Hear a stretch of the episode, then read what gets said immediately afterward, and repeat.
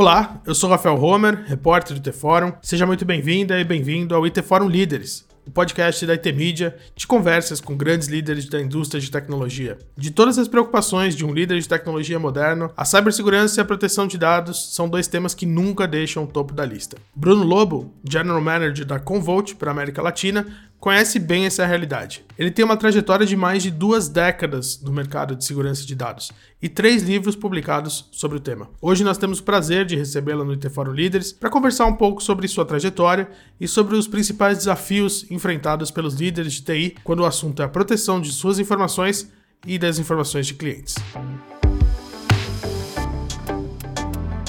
Bruno, seja bem-vindo ao IT Fórum Líderes. Obrigado, obrigado pela oportunidade, Rafael.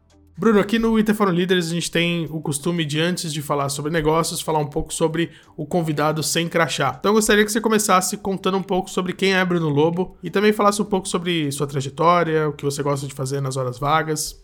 É, estou na, na, área de tecnologia há 20, 23 anos, estou do interior do Rio de Janeiro, vivo em São Paulo já há 24 anos né? migrei de, do Rio para São Paulo e ingressei nessa área de tecnologia, principalmente aqui em São Paulo, né? Gosto de fazer é, nas horas vagas aí, né? É, não tem muitas horas vagas, a hora vaga começa de 5 horas da manhã até as, até as 7 horas, né? Eu sempre é, pratiquei atividades físicas, então gosto de manter aí a regularidade disso, né? principalmente pela idade e tal, né? A idade chegando não tem outro jeito, né? Eu gosto muito de de esporte de endurance, né, que tem muito a ver também com o nosso dia a dia aí, né, porque a gente está sempre numa maratona, né, Rafael, não numa corrida de 100 metros, né.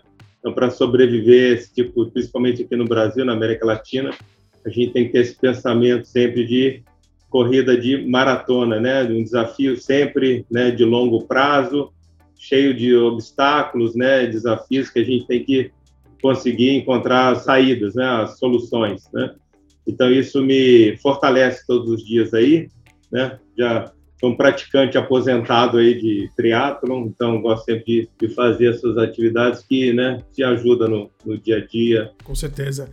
É, indo agora para o papo de negócios, Bruno, é, como você colocou, você já está atuando na área de tecnologia há mais de 20 anos e é uma trajetória muito bacana porque tem passagens por grandes empresas de tecnologia. Antes da Convolt, você passou pela Symantec, também pela Dell MC, mas uma coisa que chamou muita atenção é que essas passagens foram de grande duração. Né? Foram sete anos na Symantec, quase 10 anos na Dell MC e agora seis anos na Convolt. Como essa trajetória mudou o seu estilo de liderança? É, exato. Eu comecei, quer dizer, antes de no ano de 99 para 2000, tive a oportunidade de ingressar, de iniciar as operações da Veritas, né, antes, a primeira versão da Veritas aí. E nessa época, é, principalmente o Brasil estava passando uma transformação muito grande, né, da reserva de mercado, as privatizações, né, e também a questão, a preocupação com, com proteção de dados, né proteção de dados. Imagina que em 99, né, 90, 97 mais ou menos, começou a internet abrir, né, internet, o advento de todos os né, provedores de acesso, né, as pessoas tendo acesso a isso tudo. E isso também começaram no Brasil, um investimento muito grande para a privatização das telcos, né, e a partir desse ponto uma preocupação com proteção de dados, né. Antes disso, a proteção de dados ela vinha junto, né, com o sistema, com o computador, com uma fita, né, de armazenamento ali, é, não existia muitos sites, né? Existiam preocupação só de um site principal, né? Uma rede local e essa transformação foi foi trazendo mais complexidade, né? Novas aplicações críticas, né? Os celulares disponíveis, né? Então tudo isso demandou uma proteção. Teve um volume de crescimento muito grande num período de, curto de tempo. O Brasil estava estava um pouco atrasado né, nessa parte, aí aceitou e o negócio de celular cresceu né, de forma muito rápida. Né? Então, nos anos de 2000, né, o início aí, tivemos né, um boom aí de digitalização, as empresas né, investindo pesado nessa parte, e proteção de dados se tornou um grande desafio para todos. Então, ah, o meu ingresso na Vetas foi iniciar as operações aqui do zero e teve um crescimento muito grande. Tá? Então, eu sempre tive a característica, assim, se você me perguntasse, foi sempre de desafiar de algum ponto, né? ou criar uma operação, ou foi a oportunidade que eu tive na Vetas de criar do zero, fiquei até a, a fusão com a Symantec, né? Eu passei dois anos com isso. Também foi a primeira Foi a primeira vez que o mercado global né, juntou uma empresa de proteção de dados com uma empresa de segurança de dados, né? E no né, final da história a gente já viu. Uh, fiquei dois anos, aprendi bastante nisso, nessa transição. Depois ingressei na, na EMC, que agora é Dell, né? Eu estava iniciando também um processo de criar uma divisão focada nesse tema de proteção de dados também. Fiquei 10 anos lá, iniciei do zero. Uh, e na Convolt, eu entrei numa operação que já existia. A Convolt já está na América Latina há cerca de 16 anos, mas tinha um problema de crescimento na, na América Latina. Então, eu entrei e, e, graças a Deus, trouxe um crescimento muito expressivo nos últimos seis anos que, que estou por aqui. Então, sempre foi algum desafio, ou começar uma operação, ou ajustar uma operação, né? Isso requer um trabalho de longo prazo, né? E, enfim, tem que ter resultados em relação a isso, senão você não consegue, né, se sustentar. Mas sempre foi pautado por isso, por algum tipo de desafio. Bacana, Bruno. E, Bruno, já entrando no tema da proteção de dados, nós aqui na IT Media realizamos todos os anos a pesquisa Antes da TI, a Estratégia, que ouve líderes de tecnologia sobre suas prioridades e investimentos em tecnologia, né? E já há quatro anos que o estudo traz o tema da cibersegurança como a maior prioridade dos líderes de TI. Com a sua experiência nesse setor, que lição você deixaria para os líderes de TI sobre a gestão e a proteção de dados? A preocupação, sem dúvida nenhuma, né? Qualquer pesquisa sempre aponta os clientes confirmando essa preocupação. Infelizmente, a preocupação não se traduz em ação, né? Se você pegasse quais são os principais investimentos, não, se, não reflete nessa primeira pesquisa, tá? Então, preocupação muito alta, ação muito baixa, né? Ação a gente vê muito de forma reativa, tá? É hoje, por exemplo, e outra questão também é que existe uma não existe mais uma separação como existia há um tempo atrás entre segurança de dados e proteção de dados, tá? Existe uma interseção entre esses dois mundos, tá? São planetas distintos, né? As empresas têm lá os chefes de segurança, o CSO, né? É uma cultura, né, muito muito madura no Brasil, mas se exclui geralmente a parte de proteção de dados, né? Então, o que, que aconteceu nos últimos anos? A gente viu isso, né, de forma muito pública, até na TV, são os ataques cibernéticos, ransomware, né?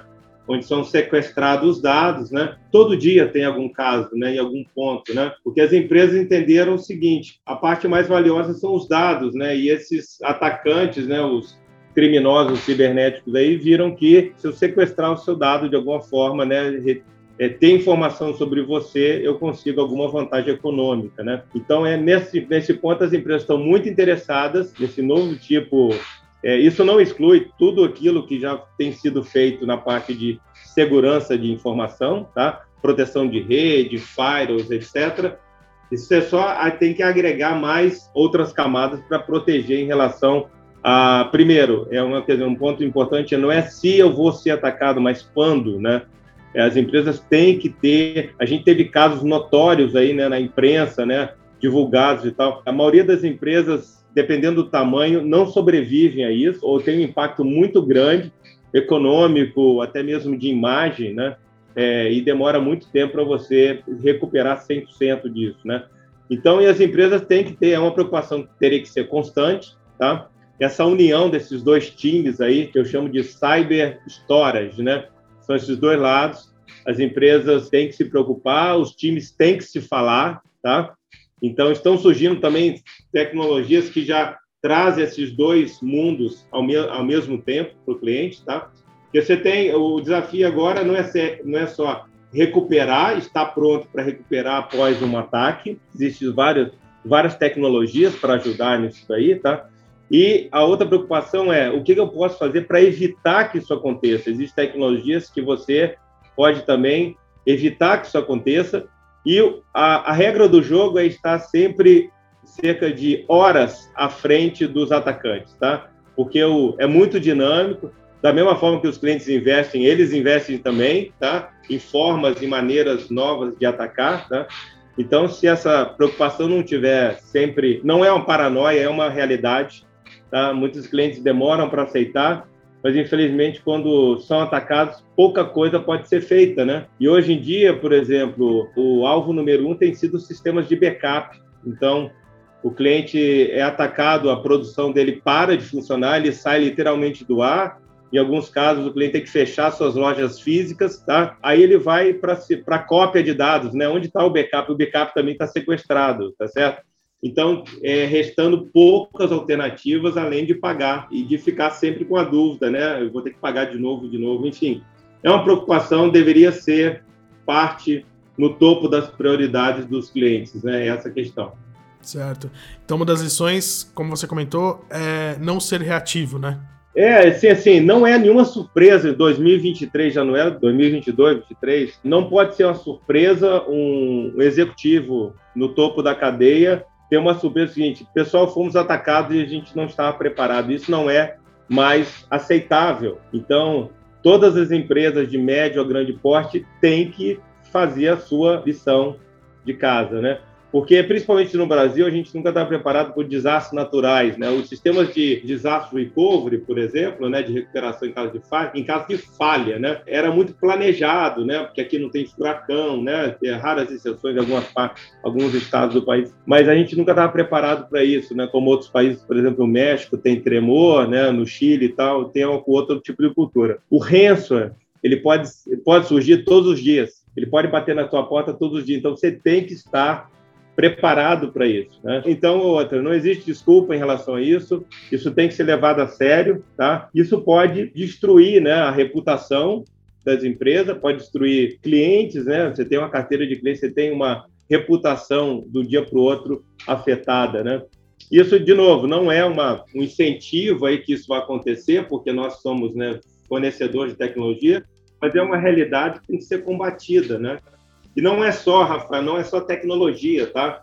É tecnologia, pessoas e processos. Eu escrevi até, tem três livros nessa, nessa área aí, tanto de ransomware quanto do lado humano, né? É, o lado humano é fundamental também, é um tripé, né? Então, se você investe em tecnologia, mas não prepara as pessoas, né? Essas ameaças geralmente iniciam por pessoas, tá? Então, é aquele SMS que você recebe, né? Aquele e-mail super curioso que o cara clica, né? E as empresas já sabem como lidar. Existem várias vários mecanismos de conscientização, de treinamento, e isso é de forma continuada. Então, tecnologias, pessoas e processos, e principalmente, emendando também nesse assunto, as empresas gerenciam, guardam, armazenam mais dados do que deveriam, tá? A gente chama de dark data, é até um tema de um terceiro livro que eu, que eu, que eu escrevi sobre isso, porque, de maneira geral, né, é, dependendo da indústria, você tem requerimentos de reter o dado por muito tempo, né? Por exemplo, indústria médica, é, os nossos exames têm que ser retidos, em alguns casos, por toda a vida. O exame do pezinho tem que ser retido por 21 anos, por exemplo. Mas o que as empresas fazem é reter, geralmente, tudo por todo o tempo, né? Então, não existe infraestrutura suficiente para você gerenciar isso. Então, quanto a gente imagina que esse chama de dark data, que é um existe um termo que é bem usado, que é ROT, né? Existem dados do tipo redundante, obsoleto ou triviais, né? Esse tipo aqui geralmente são responsáveis por 70, 80% do volume total. 70, 80%. Então, existem muitos dados que poderiam ser movidos para outra infraestrutura, removidos tá, da infraestrutura do cliente. Então, num caso de ataque, por exemplo, cibernético, quanto menos dados expostos, melhor, né? Quanto menos volume de dados, mais rápido a empresa pode recobrir o ambiente dela, né? Porque hoje, acrescentando a isso, você tem, chama de espalhamento de dados, né? Onde você tem não só antigamente você tinha uma rede local dentro de uma empresa, mas hoje você tem gente trabalhando em casa, você tem múltiplos sites, você tem cloud, você tem várias aplicações de cloud, né, que você, o cliente não sabe nem onde está, e a empresa dele depende dessa orquestração, né, de acesso a todos os dados. Então, esse espalhamento de dados, né, é, oferece outras oportunidades para os atacantes também, né? Então, Dark Data é um assunto muito relevante e, é uma oportunidade para os clientes gastarem menos, né, gerenciar menos volume, coisas que realmente importa né, no dia a dia. Como, por exemplo, dentro disso você tem também a questão de, de dados sensíveis LGPD, no caso do Brasil, onde as empresas retêm mais do que deveriam sobre, sobre a gente. Né? E Bruno, já encaminhando para a finalização do nosso papo, a gente falou rapidamente sobre a Convolt e sobre a, sua sobre a trajetória de crescimento da companhia. Então conta um pouco para a gente sobre o momento da empresa no Brasil, levando em consideração esses desafios atuais de proteção de dados que você colocou. Ah, claro. A Convolt é uma empresa americana de 26 anos de existência, né, e focada há 26 anos nesse tema de proteção de dados. É presente na América Latina 16, no Brasil quase essa longa duração aí. O Brasil é 50% ou mais da América Latina, é o motor, né, o carro-chefe, né? É onde tudo acontece primeiro, né? Então, é muito relevante para o nosso negócio Brasil. E a gente tem transformado, a Convol tem se transformado nesses, nesses 26 anos aí, também acompanhando essa transição da tecnologia dentro dos clientes para a nuvem, né? Então, hoje, creio que cerca de metade né, dos clientes estão pensando, já foram para sistemas de cloud, né? Seja qual sabor que o cliente escolher, né? Então, e a Convulso também está muito preparada para isso, né? De atender os clientes. Na América Latina tem muita infraestrutura ainda local, né? Por questão cultural, tá? Principalmente em governo, né? Existem questões de manter os dados, né? Dentro do próprio país, né? Isso é importante e relevante, né? E ah, os desafios constantes também de custos, né, de redução de custos. Então, como eu disse, por exemplo, comentei a oportunidade de Dark Data, né, de identificar esse tipo de, de conteúdo, pode ser uma oportunidade grande né, para os clientes brasileiros, tá? onde, uma vez identificando, não só existem fatores de economia, de economias de infraestrutura, mas também de redução de riscos de compliance, né? onde você vai reter é, realmente aquilo que é necessário. Né? Então, um olhar nessa infraestrutura, a infraestrutura hoje é responsável por um, vamos dizer assim, uns 35% do custo total aí das empresas, né? então não pode ser ignorada, é importante, é, é muito importante em relação de custo e que sustenta né, todas as aplicações é, importantes aí dos clientes. Tá?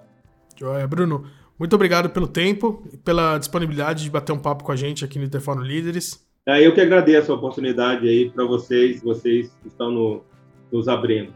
Okay? Muito obrigado, até a próxima.